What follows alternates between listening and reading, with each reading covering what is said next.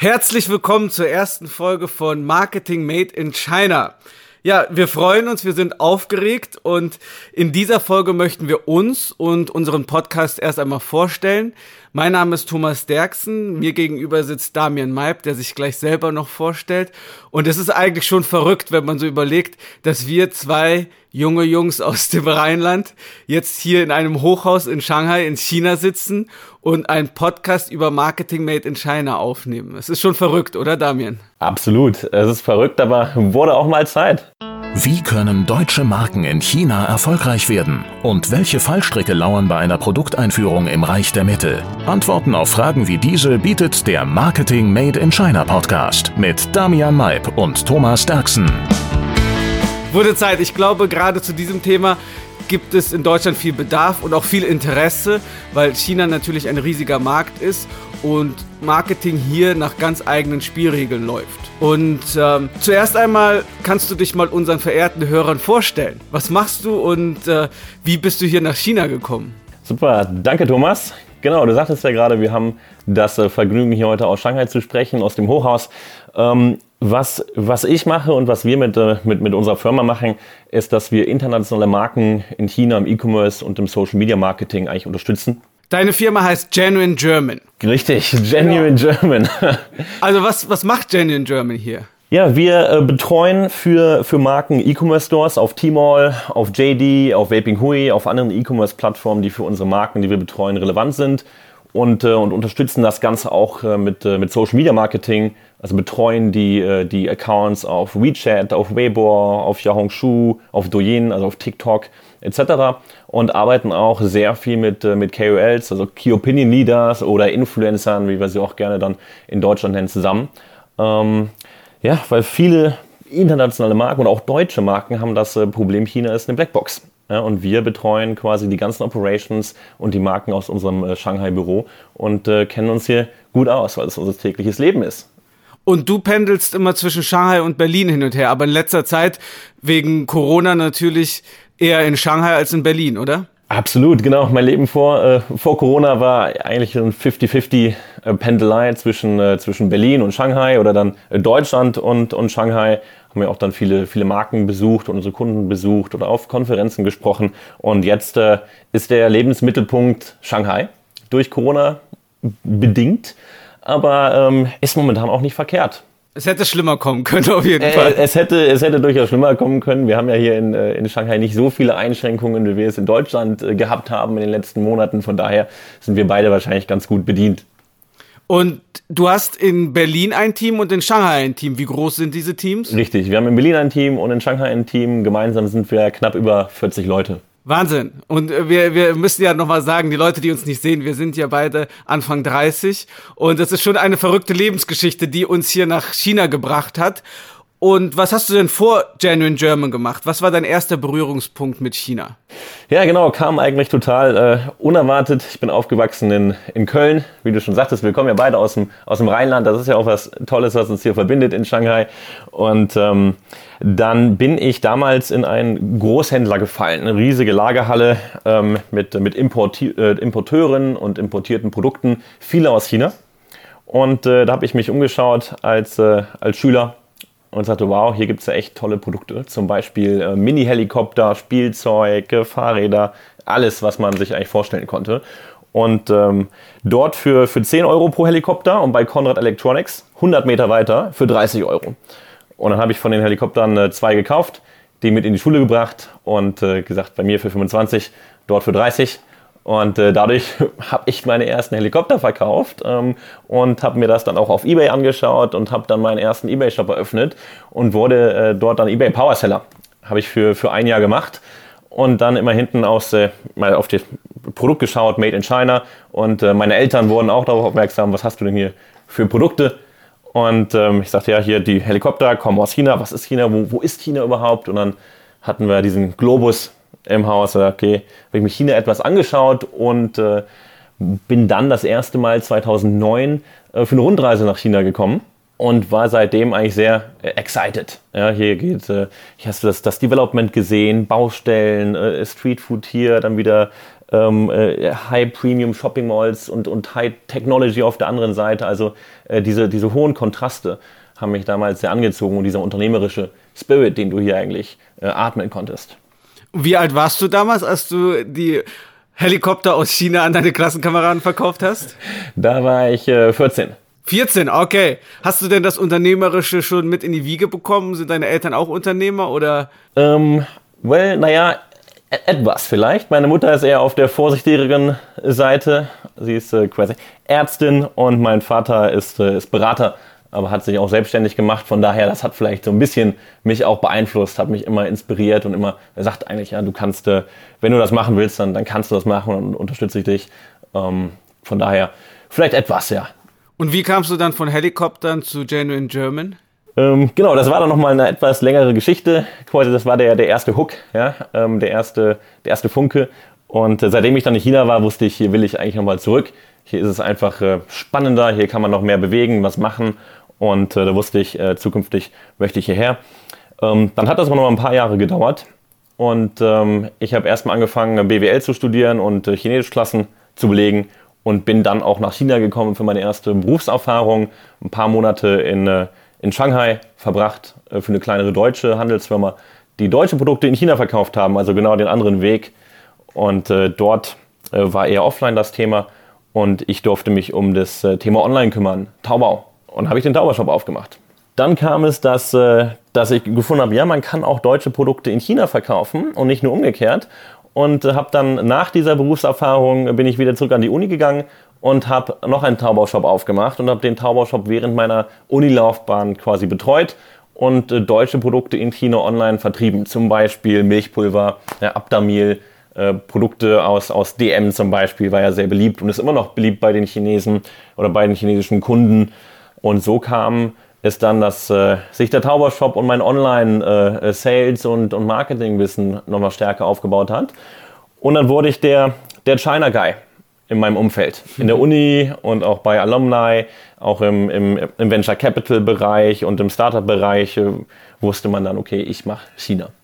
Und das war für äh, einige Unternehmen wirklich interessant und die fragten, was, was machst du jetzt, nachdem du äh, fertig studiert hast? Willst du bei uns anfangen? Und äh, ein paar Sachen waren äh, interessanter, ein paar Sachen waren weniger interessant. Und das, äh, was mich dann im Endeffekt bewogen hat, war, war Foodspring, ähm, die Fitnessfood-Marke aus Berlin, äh, damals noch, noch sehr jung, mit hohen Ambitionen für China. Und das hat mir, das hat mir gefallen, hat mich angesprochen und dementsprechend sind wir gemeinsam mit, mit, mit einem deutlich höherem Budget als es davor der Fall war, nach China gegangen und haben E-Commerce aufgebaut, haben Marketing aufgebaut und während der Zeit etwas über einem Jahr haben wir gemerkt, wow, das ist auch mit, auch mit Budget. Es ist nicht einfach, ähm, hier in China wirklich Erfolg zu haben. Ähm, obwohl man in Deutschland und Europa einen riesigen Erfolg hat, mit dem Verkaufskanal, mit dem Produkt etc. Aber es lässt sich nicht eins zu eins übertragen andere Verkaufskanäle, andere Social Media Kanäle, anderen Content, die ganze Übersetzung. Also musst du die ganze Marketingmaschine, ja, die ja in Deutschland das Produkt so erfolgreich macht, eigentlich in China ähm, spiegeln, aber komplett umbauen und anders bauen. Also du konntest wenig transferieren. Eine kurze Zwischenfrage. Das ist natürlich schon ein guter Vorausblick auf unsere zukünftigen Themen, weil es geht hier ja um Marketing in China. Was war damals für dich als junger Absolvent die größte Herausforderung mit Foodspring, wo du sagst, das ist in China wirklich ganz, ganz anders als in Deutschland gewesen? Ja, also es fängt, ähm, es fängt an bei, ähm, bei, dem, bei dem Verkaufskanal. Ja, also wo, wo möchte ich, dass meine Kunden die Produkte kaufen? Und, äh, und in Deutschland war auch das, äh, die Ambition auch von, von den Investoren und, äh, und von, den, ähm, von den Gründungsmitgliedern, wir möchten die Kunden auf unsere eigene Website ziehen. D2C. Das funktioniert in China aber nicht, oder? Mit einer eigenen Website? Ganz genau, das funktioniert in China überhaupt nicht. Ähm, der, der, dieser Trust und das Vertrauen der Kunden in die eigene Website ist, ist hier deutlich weniger gegeben als in Europa. Und dadurch äh, dominieren äh, in China Plattformen das, äh, das Verkaufsgeschäft, E-Commerce-Plattformen. Und, ähm, und dort hatten wir eine kleine, sagen wir mal, ein, eine Misconception, äh, was eine Plattform hier in China ist und was eine Plattform in, in Europa ist, wo man immer an Amazon denkt und Anna, wir bekommen die Kundendaten nicht, wir haben hohe Kommissionen, wir zahlen 15% an Amazon und äh, in China ist das deutlich anders. Man hat äh, sehr viele Kundendaten, deutlich mehr als ähm, man auf der eigenen Website in Deutschland meistens analysiert. Man zahlt deutlich geringere Kommissionen und hat äh, viel mehr Gestaltungsspielraum, diesen Shop auf Tmall eigentlich auch zu betreiben. Über den gläsernen Kunden werden wir in der Zukunft auch mal sprechen hier in China. Da, das ist wirklich verrückt, wenn man das sich mal ansieht, was man alles über den Kunden weiß auf Timor. Da bist du ja der Experte zu. Du machst das ja für Marken hier. Und da bin ich auch mal sehr gespannt, wenn wir in einer zukünftigen Folge mal über die Daten auf den Plattformen hier in China sprechen. Das ist natürlich in Sachen Datenschutz und Privatsphäre eine ganz andere Hausnummer, als wir es aus Deutschland gewohnt sind. Absolut, absolut. Hier wird Datenschutz eher, eher etwas kleiner geschrieben. Und was ist dann nach Foodspring? Also es kam ja dann ein Kapitel nach Foodspring. War erstens, wie hat das äh, Kapitel Foodspring aufgehört für dich und wie ging es dann weiter?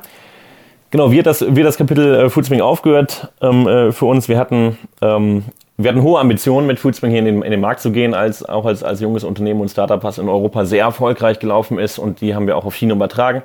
Ähm, das hat langsamer funktioniert, als wir uns das vorgestellt haben. Ähm, aber ich, ich, ich habe gespürt, ja, wir sind da eigentlich jetzt auf, auf dem sehr richtigen Weg.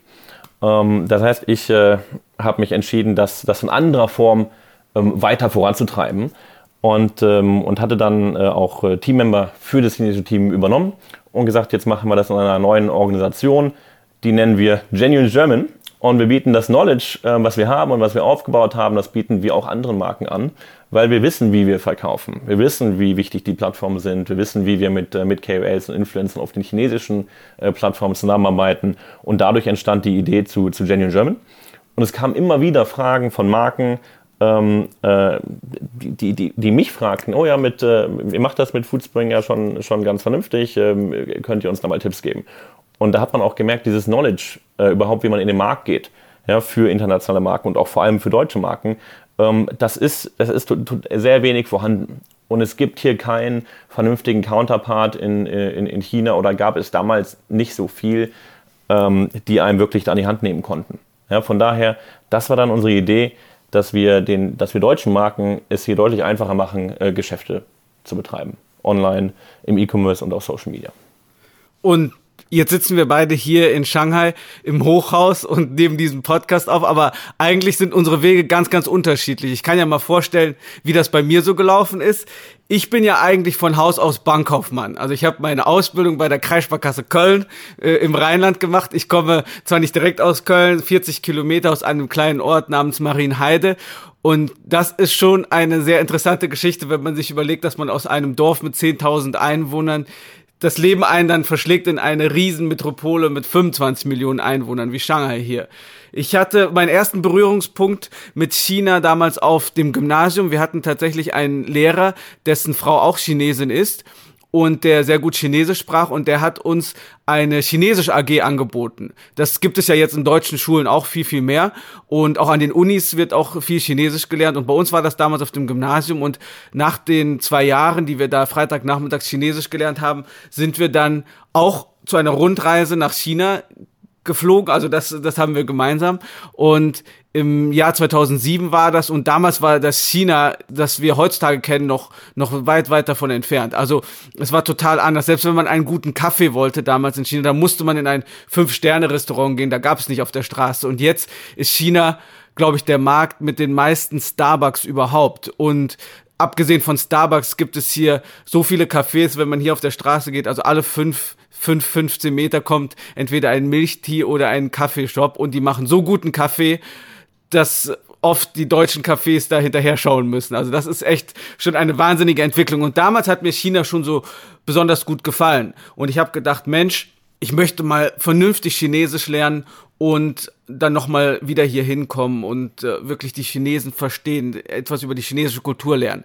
Hab dann aber nach meinem Abitur erstmal was Vernünftiges gemacht, auf Wunsch meiner Mutter. Ich habe zwei Geschwister, die auch bei der Sparkasse sind und habe dann ein, ja, auch eine Ausbildung zum Bankkaufmann gemacht bei der Kreissparkasse und dann ein halbes Jahr als Privatkundenberater gearbeitet aber keine Lust gehabt, mein ganzes Leben lang Bausparverträge zu verkaufen. Hab also gesagt, ich möchte studieren gehen. Und dann ist mir China wieder eingefallen und hab dann gekündigt und in, in Bochum Wirtschaft und Politik Ostasien studiert. In Bochum und in Shanghai.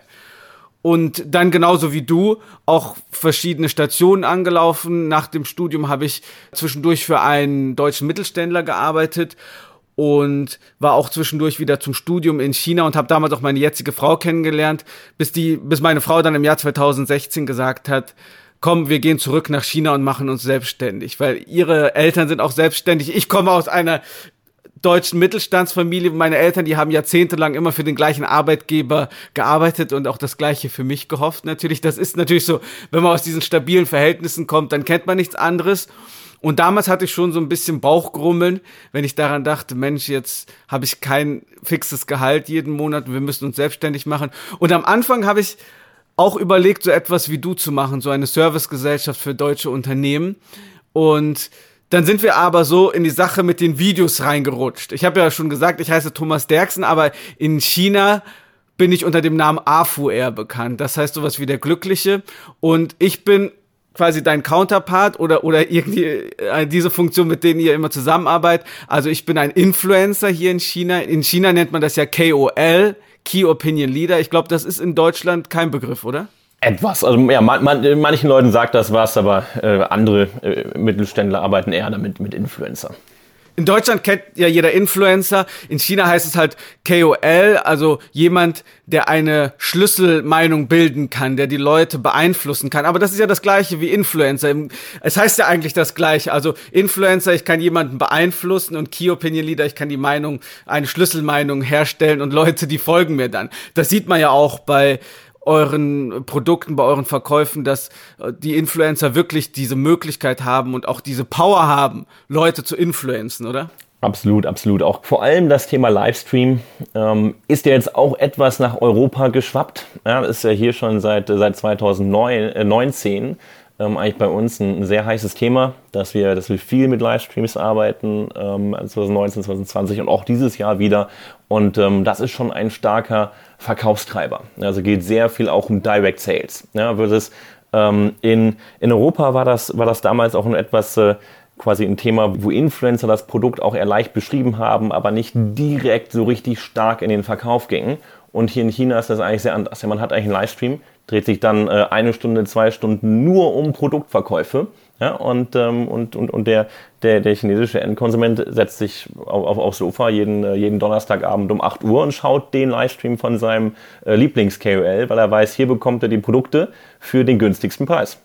Genau, und da gibt es auch viele verschiedene Influencer, auch hier in China. Die einen, das ist das ganz große, das sind die Livestream-Influencer, wo es nur um Produktverkäufe geht. Ich persönlich sehe mich als Influencer eher als Storyteller. Das heißt, dass ich, wir eine, zum Beispiel eine deutsche Marke haben und ich die Geschichte von denen erzähle. Zum Beispiel hatten wir eine sehr erfolgreiche Zusammenarbeit mit Alpecin, Koffein für die Haare und äh, Doping für die Haare. Und da sind wir nach Bielefeld geflogen und haben da ein Video gemacht über dieses noch immer Familienunternehmen Alpecin, das aber wirklich riesig ist jetzt und haben dann gezeigt unseren chinesischen Fans, wie dieses Koffein-Shampoo in Deutschland hergestellt wird. Und das ist auch super angekommen und da, da haben wir auch noch einige Male zusammengearbeitet mit denen. Und das sind auch so Dinge, die, für die ich da bin. Und, und in Zukunft werden wir auch in, in zukünftigen Folgen darüber sprechen, wie das so ist, mit Influencern in China zusammenzuarbeiten, was man da erwarten kann und was man vielleicht auch für Kosten erwarten muss, weil das natürlich hier in China oft sehr, sehr hohe Budgets erfordert, mit Influencer zusammenzuarbeiten. Und das ist schon ein sehr spannendes Thema und da werden wir dann auch in Zukunft in unseren Folgen nochmal darüber berichten.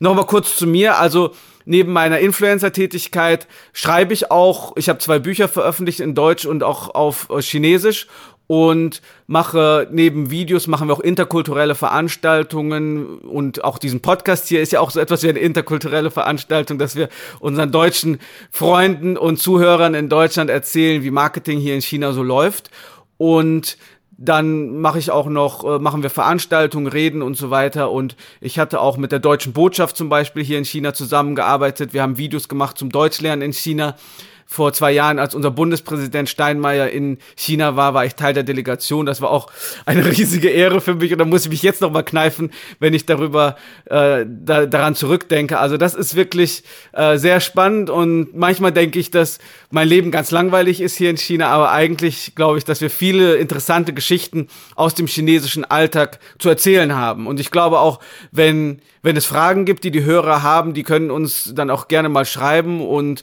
wir sind auch gerne bereit, diese Fragen dann zu beantworten, weil für uns ist es ja oft Alltag hier in China. Wir wissen, was hier so läuft und wie es so läuft, aber ich glaube, für viele Hörer aus Deutschland ist es sehr, sehr spannend und wir sind auch sehr gerne bereit dazu, Fragen zu beantworten aus Deutschland. Damian, wir haben ja gerade schon über die Plattform gesprochen. Die erfolgreichsten Plattformen hier sind ja einmal Taobao, äh, Tmall, Jingdong und da hört man ja oft dieses Wort Tmall-Partner. Was ist ein Tmall-Partner und seid ihr ein Tmall-Partner? Richtig, gute Frage. Also ähm, Zuerst, was ist ein Tmall-Partner? Ein Tmall-Partner ist eigentlich eine, eine Firma, eine Agentur, die Marken äh, dabei unterstützt, auf den Plattformen zu verkaufen. Und ähm, Punkt zwei, ja, wir sind ein Tmall-Partner, wir sind offizieller äh, Tmall-Partner, auch top-rated, wir sind auch offizieller Douyin-Partner. Also Douyin bietet ja jetzt auch E-Commerce-Shops an, fast-growing, das heißt, da sind wir auch offiziell Partner. Douyin, das ist ja das chinesische TikTok. Genau, Douyin ist das chinesische TikTok. Und was man sich vorstellen kann, was ein, was ein TP macht, ähm, TP ist erstmal ein sehr immer weiter Begriff und ähm, das Leistungsspektrum ist sehr unterschiedlich. Ja, es gibt TPs, die kümmern sich wirklich rein nur um die Betreuung äh, von dem Tmall Store, ähm, den Daily Operations und dann gibt's TPs ähm, und auch Partner, wie wir sind, die das Ganze deutlich holistischer betreuen. Also wir ähm, wenn wir einen Shop betreuen, kümmern wir uns um die täglichen Operations, wir kümmern uns um das Performance Marketing innerhalb der Plattform, das ganze Keyword Bidding, Banner Ads etc. Ähm, wir kümmern uns um den Customer Service, wir kümmern uns um das äh, Produktdetailseitendesign, um die Main Pictures, also wir haben unsere Inhouse Designer, wir kümmern uns um den Warenbestand, also wir haben unser Logistik- und Supply Chain Team und äh, nehmen eigentlich die komplette Wertschöpfungskette ähm, äh, nehmen wir uns an. Ja, von Produkten ab Deutschland in unser Warenlager in Ningbo, in Hangzhou, in Shanghai, in Hongkong oder in Chongqing, je nachdem, wo es für die Kunden am besten sind und um welche Produkte es sich handelt, ja, ob es äh, Kosmetik ist oder äh, pharmazeutische Artikel, ähm, dangerous goods oder nicht, also darum kümmern wir uns auch. Und von daher sind wir ein sehr holistischer Partner und nicht nur in Anführungszeichen TP, sondern weit darüber hinaus, aber die, äh, die notwendigen Lizenzen, die wir benötigen, um unsere Partner zu betreuen, die haben wir alle und das betreiben wir in-house. Jetzt mal eine kurze ketzerische Frage. Braucht man überhaupt einen TP, wenn man nach China kommen will? Ich meine, kann es nicht sein, dass ich sage, ich bin eine deutsche Marke, eine Kosmetikmarke, ich möchte selber in den chinesischen Markt gehen. Ist das so, dass ich auf jeden Fall scheitern würde ohne TP? Oder was sind die Vorteile? Ja, erstens, ich denke, das, das, äh, das Risiko zu scheitern ist deutlich höher als mit TP und als mit, äh, als mit einem Partner. Und auf der anderen Seite ähm, ist es eine Voraussetzung von Alibaba, um einen Tmall-Shop aufzumachen. Das heißt, der TP muss den Tmall-Shop aufmachen und äh, muss ein autorisierter Partner sein. Ansonsten kannst du als Marke den Tmall-Shop gar nicht selber eröffnen.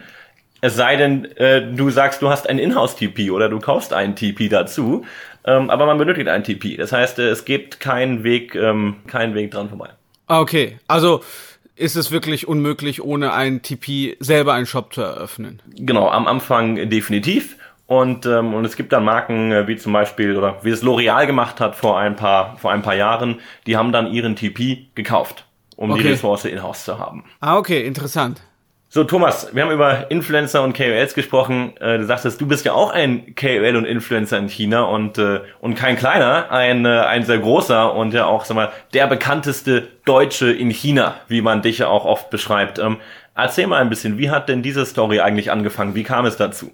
Wir sind in die Sache mit den Videos so ein bisschen reingerutscht. Also wir haben damals 2016 angefangen, das ist ja jetzt schon fünfeinhalb Jahre her. Also da wundere ich mich manchmal selber, dass wir uns so lange über Wasser halten können, weil Influencer zu sein und Social Media zu machen, das ist ja in Deutschland schon eine oft sehr kurzfristige oder kurzweilige Sache. Und hier in China sind die Geschwindigkeiten ja noch mal viel, viel länger. Aber dass wir es fünf Jahre geschafft haben, durchzuhalten, das wundert mich manchmal auch sehr. Wir haben damals äh, viele kurze Videos angesehen. Das war 2016 ein großes Ding hier, so kleine Sketche von, von Influencern. Und dann hat meine Frau gesagt, Mensch, mach doch auch mal so ein Sketch. Das wird die Leute bestimmt interessieren, wie das so ist, als deutscher Schwiegersohn in einer chinesischen Familie. Und dann haben wir ein Video gemacht mit dem Titel mach dich auf etwas gefasst, wenn du eine Chinesin heiraten möchtest. Und da habe ich so meine Schwiegermutter nachgemacht, da habe ich meinen Schwiegervater nachgemacht, da habe ich meine Frau nachgemacht, so die Sätze, die die immer sagen. Und das Video ist dann viral gegangen über Nacht. Das haben die Leute so unterhaltsam gefunden und die fanden es so witzig, dass es äh, millionenfach, also nee, nicht millionenfach, vielleicht tausendfach geteilt wurde, aber millionenfach geklickt wurde. Und wir hatten damals praktisch keine Fanbase, keine, keinen einzigen Fan. Und es hatte, glaube ich, Millionen Aufrufe in, in, in zwei Tagen. Das war schon witzig. Und dann haben wir gesagt, Mensch, das ist ja interessant. Und haben dann einfach weitergemacht, haben jahrelang weitergemacht, sind dann irgendwann auf Vlogs umgestiegen, dass wir so Videos gemacht haben aus dem Alltag. Und ja, haben mittlerweile auch so etwas wie eine Marke aufgebaut. So, wenn viele an Deutschland denken, dann denken die oft auch an mich. Und auch mit einigen deutschen Marken haben wir zusammengearbeitet. Auch wenn ich natürlich für chinesische Verhältnisse, du sagst sehr groß bin, aber für chinesische Verhältnisse ist das relativ klein. Aber na, ich sag mal so, so im Mittelfeld ungefähr bewegen wir uns, ja. Aber ich habe halt meine Marktlücke als Deutscher in China, der auf Chinesisch Inhalte zu China und Deutschland teilt. Das ist natürlich eine sehr interessante Marktlücke. Und die fülle ich ganz gut aus. Und das ist auch immer interessant für deutsche Marken, dass ich als Deutscher authentisch diese Marke vertreten kann, aber meinen Followern das auf Chinesisch erzählen kann. Die Geschichte dieser Marke zum Beispiel von Alpecin oder von, von anderen Marken, mit denen wir zusammengearbeitet haben. Also das ist schon eine sehr spannende Geschichte.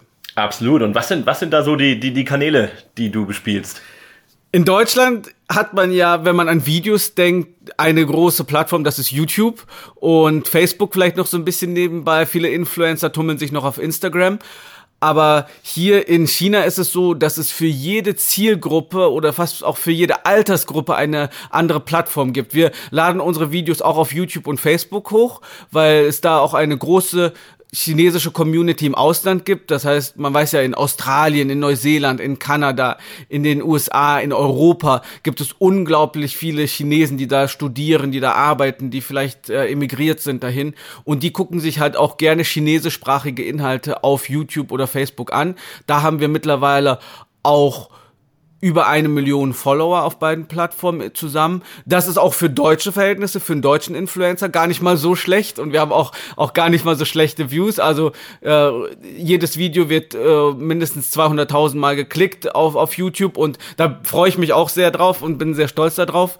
Und auf den chinesischen Plattformen natürlich umso mehr. Wir haben auch, glaube ich, das müsste ich mal zusammenrechnen, so rund 20 verschiedene Plattformen, die es hier in China gibt, die wirklich einerseits zum Beispiel ganz junge Leute ansprechen, dann Leute, die politisch interessiert sind, dann Leute, die kurze Videos mögen, Leute, die lange Videos mögen, Leute, die an Mangas interessiert sind. Da gibt es für jede Zielgruppe eine andere Plattform hier in China und die sind alle sehr erfolgreich. Das heißt, da gibt es nicht nur ein YouTube, sondern es gibt unglaublich viele verschiedene Social Media Plattformen. Die bekanntesten sind ja äh, Douyin, das chinesische TikTok, dann Weibo, das ist so die erste große Social Media Plattform, das äh, die auch angefangen hat mit Texten erstmal, dann auf Fotos umgestiegen ist und dann auf Videos und jetzt auch alles kann, was die anderen chinesischen Plattformen können. Weibo ist auch, da haben wir rund über zwei Millionen Follower auf, auf Weibo, das ist auch eine unserer größten Plattformen. Dann gibt es natürlich WeChat, dann gibt es Bilibili und äh, Xiguat Hotel. Das sind alles Plattformen, die dem deutschen Hörer wahrscheinlich nichts sagen, aber die riesengroß sind hier in China und wo man wirklich mit Videos Millionen und Abermillionen von Menschen erreichen kann. Jetzt, das war's zu uns.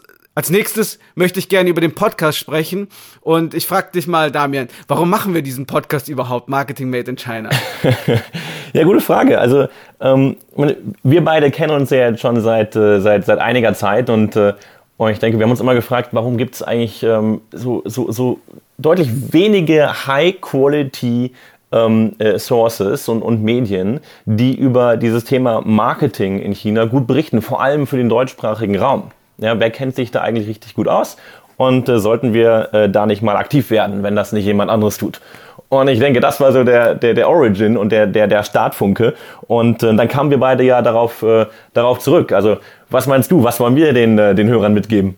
Also ich hatte auch als nächste Frage noch aufgeschrieben, was sind so die typischen Anfängerfehler für deutsche Marken oder deutsche Unternehmen in China? Und ich glaube, da hatte ich oft das Gefühl, dass wir mit Kunden zusammengearbeitet haben oder mit Brands zusammengearbeitet haben, die wiederum mit kleinen oder, oder nicht so bekannten oder wenig professionellen chinesischen oder auch ausländischen Marketingunternehmen oder ähm, Werbeagenturen zusammengearbeitet haben, die denen das Blaue vom Himmel versprochen haben und gesagt haben, wenn ihr nach China kommt, dann müsst ihr nur 100.000 investieren und in, in zwei Jahren werdet ihr 10 Millionen, 15 Millionen verdienen. Und da habe ich mir immer den Kopf gefasst und dachte, Mensch, das kann doch nicht wahr sein, dass die mit so unrealistischen Erwartungen hier nach China kommen und denken, wir sind eine Marke made in Germany und das ist schon das Verkaufsargument Nummer eins und wir werden auf jeden Fall erfolgreich werden in China. Und da gibt es schon viele Pitfalls, wo man reinfallen kann.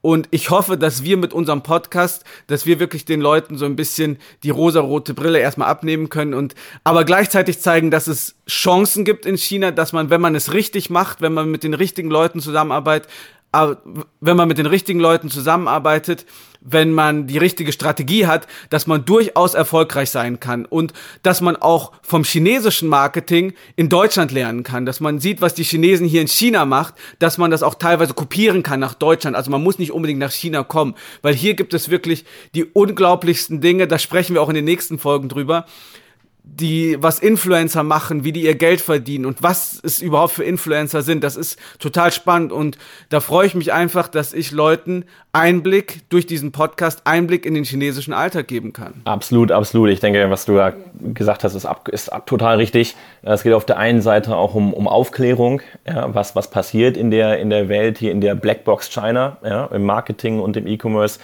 Ähm, zweitens auch Education. Wie kann man mit den, äh, mit den E-Commerce-Plattformen und mit den äh, Marketingkanälen arbeiten in China, ja, wenn das einen interessiert. Und auf der anderen Seite auch ähm, sehen, wir, sehen wir jetzt auch immer häufiger, dass China und die, die Marketingmethoden hier so fortschrittlich sind, dass sie auch gerne als Blueprint für den in Anführungszeichen Westen gesehen werden. Ja, was können wir aus dem chinesischen Marketingumfeld, was so, ja, was so futuristisch ist, ja, was können wir davon eigentlich in Anführungszeichen kopieren und mitnehmen als Blueprint für unsere Europastrategie. Da haben wir auch immer mehr Marken, die uns fragen, wie funktioniert das? Oh, das ist ja total klasse, können wir das nicht auch in Europa machen? Kommt mehr und mehr. Also ich glaube, diese drei Themen sind, äh, sind besonders spannend wenn man sagt futuristisch, dann ist das hier in China ja eigentlich schon Gegenwart vieles, aber in deutschen Augen ist es wirklich futuristisch. Ich habe letztens ein Interview gelesen mit, einem, mit dem bekanntesten oder dem berühmtesten TikToker Deutschlands, der gesagt hat, dass er durch diese Plattform noch kein Geld verdient hat in Deutschland durch TikTok. TikTok ist ja eigentlich auch eine chinesische Plattform, die hier in China Douyin heißt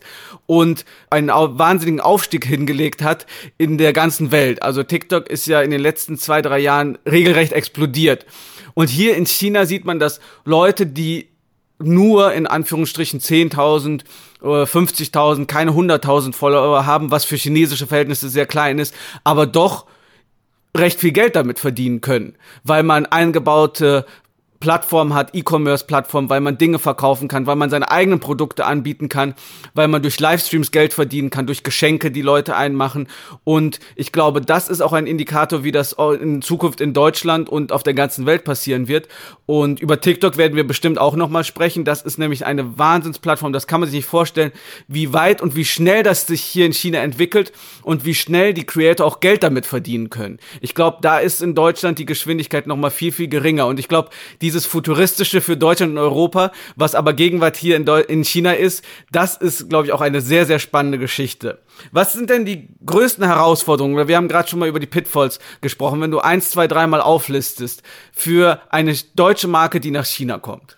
Genau, ich denke, also es gibt, äh, es gibt viele Herausforderungen, äh, über, über, die man sprechen kann und es fängt an äh, erstens bei, äh, bei dem ganzen Verständnis überhaupt der, der, der Kultur und der Sprache ja, dass man das Produkt hier einfach auch anders vermarkten muss. Also man muss die Flexibilität mitbringen als Marke, ähm, sich nochmal sich noch neu zu erfinden, ja, ohne allzu weit weg vom, vom, vom Kern der Marke und des Marketings eigentlich äh, ab, abzugehen. Aber ein 1 zu 1 äh, Transfer vom, vom deutschen Denken in den chinesischen Markt funktioniert nicht und äh, ist aber für deutsche Marken das einfachste, aber ist auch der, der größte Fehler, ne, wenn man das versucht.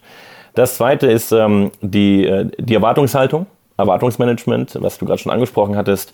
Ähm, es gibt immer noch äh, zu viele Marken, die den chinesischen Markt äh, vielleicht zu spät erkennen, aber dann sagen, wow, hier sind äh, extrem viele Einwohner und äh, das heißt, die, die, Kaufkraft wächst. Wir müssen hier ja dann deutlich größeren Umsatz machen, als wir es in Deutschland tun oder als wir es in einem anderen europäischen Markt tun. Von daher die Erwartungshaltung ähm, im Vergleich zum benötigten Investment ist in der Regel unrealistisch.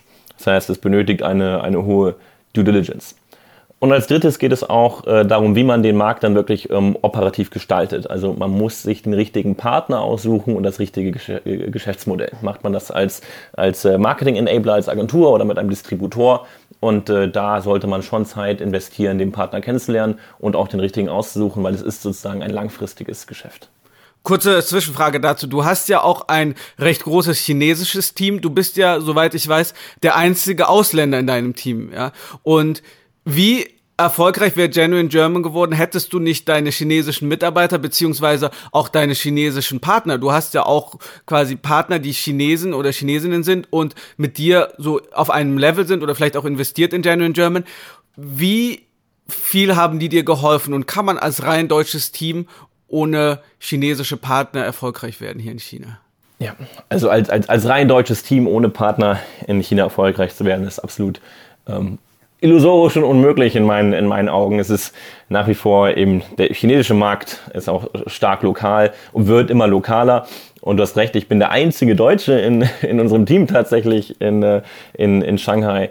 Und, und ohne die, äh, die tolle Unterstützung von auch Core-Team-Membern, die mehr oder weniger äh, beteiligt oder incentiviert sind, man, man, man benötigt diese starken Leute, die auch an die Idee glauben und sich jeden Tag dafür einsetzen, für den Kunden das Beste geben und die Firma.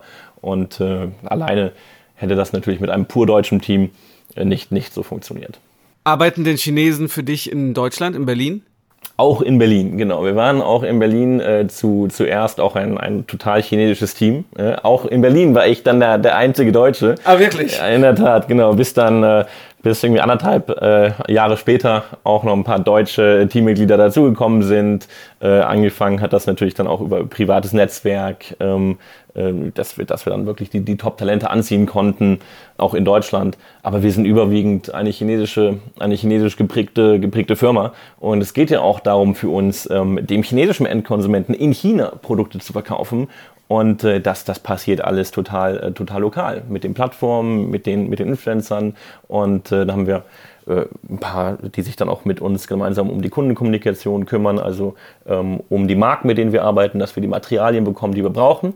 Aber dann adaptieren wir die und äh, lokalisieren die, damit wir hier wirklich erfolgreich sind. Also wir brauchen dieses chinesische Denken auch in unserer Firma, aber können nicht, äh, nicht nur dieses chinesische Denken übernehmen, weil wir gleichzeitig auch mit internationalen Marken arbeiten. Das heißt, diese, diesen, diesen Transfer und die Kommunikation ist, ist immer eine, eine sehr große äh, Challenge, die, rein lokalische Firmen meiner Ansicht nach nur sehr schwer äh, herstellen können, dass da wirklich eine, eine vernünftige Kommunikation, also eine reibungslose Kommunikation und damit auch ein Verständnis davon herrscht, was man als Marke erreichen will. Ja, man braucht immer, wir fangen an von, von Zielerreichung. Was ist überhaupt das Ziel? Dass die Marke ähm, das versteht und dass wir da allein sind und dass diese, dass das sich auch als roter Faden durch die Arbeit zieht, die wir täglich für die Marke machen. Und wir haben sehr häufig gesehen, dass ähm, wenn, wenn Marken mit, mit drei lokalen Partnern äh, arbeiten, dann hat man ein komplett anderes Verständnis von was man im Markt erreichen will und wie man das tut. Und da redet man eigentlich täglich aneinander vorbei. Und das ist eigentlich was, was wir ähm, ein großes, eine große Herausforderung, die wir meiner Ansicht nach erfolgreich äh, lösen. Und ich merke das auch in meiner eigenen Arbeit. Ohne meine Frau wäre ich oft aufgeschmissen. Also es hilft oft ein ausländisches oder ein, ein deutsches Gesicht zu haben in China, aber oft ist es auch genau umgekehrt der Fall. Man braucht einfach einen Chinesen oder eine Chinesin, die für einen arbeitet, die mit einem zusammenarbeitet und dann auch Gespräche führt, Verhandlungen führt und so weiter. Weil es natürlich in der Muttersprache sich viel einfacher verhandeln lässt und man genau weiß, wie man zu reagieren hat und, und was man zu sagen hat. Das ist für uns Ausländer, auch wenn wir noch so lange hier in China leben, oft auch sehr, sehr schwierig. Ne? Und ich merke auch, dass viele Deutsche, die nach China kommen, meist als Expats in einer Führungsposition, die oft an den Chinesen verzweifeln, weil die denken, dass die aus ihren chinesischen Mitarbeitern Deutsche machen müssen, dass die nach deutschen Methoden arbeiten, mit der deutschen Denkweise. Und das ist natürlich unmöglich da muss man sich wirklich darauf einlassen, dass man die Vorteile, die Talente und die chinesische Arbeitsweise auch wirklich wertschätzen muss, weil da gibt es so viele Vorteile, die uns vielleicht nicht bewusst sind. Und wenn man dann als deutsche Führungskraft dann die deutsche Herangehensweise an Problemlösung nutzt, muss man aber auch wirklich das äh, respektieren, was die Chinesen machen. Denn oft, es gibt ja in der Hinsicht kein richtig und falsch. Ne? Und wenn man versucht, aus seinen chinesischen Mitarbeitenden Deutsche zu machen, dann kann man 24 Stunden am Tag arbeiten und man wird nicht erfolgreich sein. Also ich glaube, das sieht man auch oft bei deutschen Unternehmen hier, dass sie eine Mischung haben aus deutschen und chinesischen Mitarbeitern und dass das eigentlich das Erfolgsrezept ist, dass man nicht versucht, mit den deutschen Methoden, mit den deutschen Herangehensweisen hier in China zu arbeiten, sondern dass man das Beste aus beiden Arbeitskulturen und auch aus den Kulturen an sich nimmt und das dann hier in China dann miteinander vereinbart. Absolut, die, die Offenheit gegenüber der, der Kultur und der Arbeitsweise und dann die Verbindung mit dem, äh, mit dem deutschen Chor das ist sicherlich das, äh, das, das Erfolgsrezept, aber auch das, das Schwierigste oder eines der größten Herausforderungen äh, für, für die Zusammenarbeit.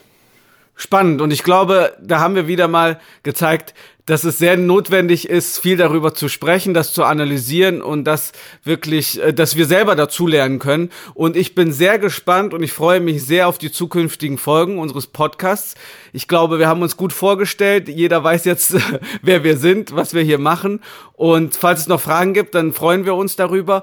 Und in den nächsten Folgen dieses Podcasts Marketing Made in China werden wir darüber sprechen, was Influencer hier in China machen, also die rein chinesischen Influencer. Wir werden über deutsche Marken sprechen, die hier sehr erfolgreich sind, die es am Anfang vielleicht gar nicht so waren, die auch viele verschiedene Fettnäpfchen betreten haben. Und wir werden auch Gäste haben, die ihr Wissen mit uns teilen werden. Und wir freuen uns über jeden, der einschaltet. Wir freuen uns über jeden, der zugehört hat bis hierhin und wir würden uns über ein Abo sehr freuen und sind sicher, dass wir dem einen oder anderen in Deutschland doch mit diesem Podcast sehr weiterhelfen können. Dem kann ich mich nur anschließen. Dann bis zum nächsten Mal und vielen Dank fürs Zuhören.